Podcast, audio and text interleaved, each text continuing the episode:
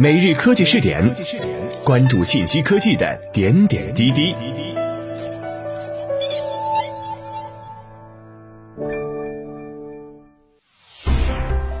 各位今日 FM 的听众朋友们，大家好，欢迎收听今天的每日科技试点，自腾讯网。世界卫生组织最新数据显示，约三分之一的六十五岁以上老人有听力损失，十一年轻人十二到三十五岁由于暴露于娱乐环境中的噪音而面临听力损失的风险。在大众过往的认知中，听力衰退往往都存在于老年人群体，而现如今，由于长时间和过度接触分贝过大的声音，噪音也在偷走年轻人的听力。事实上，大众正遭受着前所未有的噪音时代。当前，随着城市的不断发展，无孔不入的社会生活噪音已牢牢附在大众日常生活之中。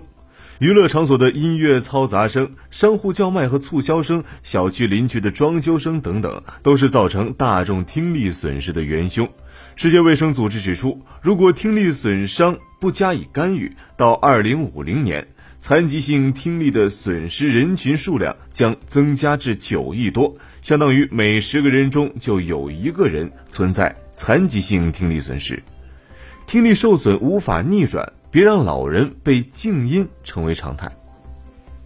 听力的损失是渐进的。通常来讲，大多听力损伤往往是对日常生活的影响较小，不易被察觉。但如果损伤持续存在，其他频率的听力进一步下降，那么就会造成不可逆的听力损伤。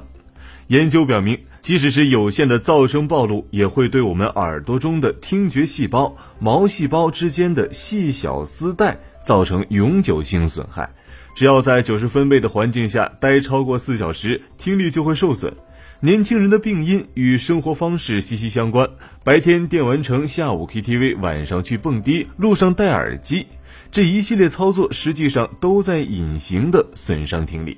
而听力问题在老年人群中则非常普遍。老年人因为听觉系统的衰老、遗传或者噪音接触的积累，大多都会有耳背的问题。也就是老年性耳聋的症状，因为老人耳背症状的高发，大多数家庭通常都采取听之任之的态度。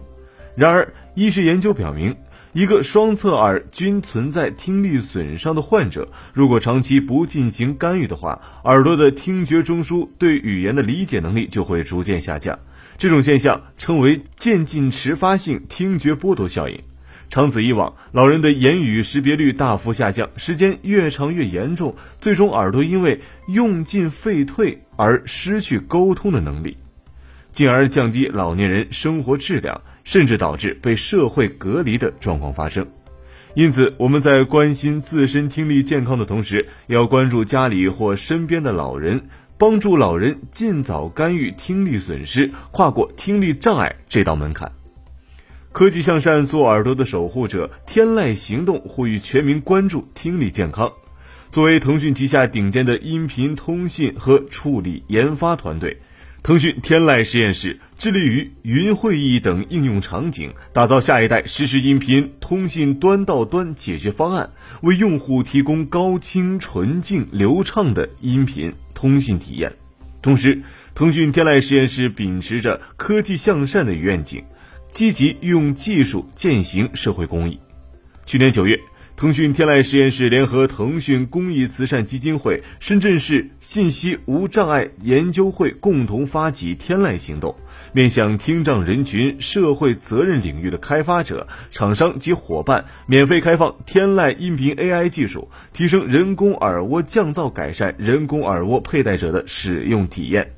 帮助听障人群解决听不清难题。去年十二月，腾讯天籁行动还发起了帮听障儿童说出爱项目，帮助听障儿童参与语言康复训练。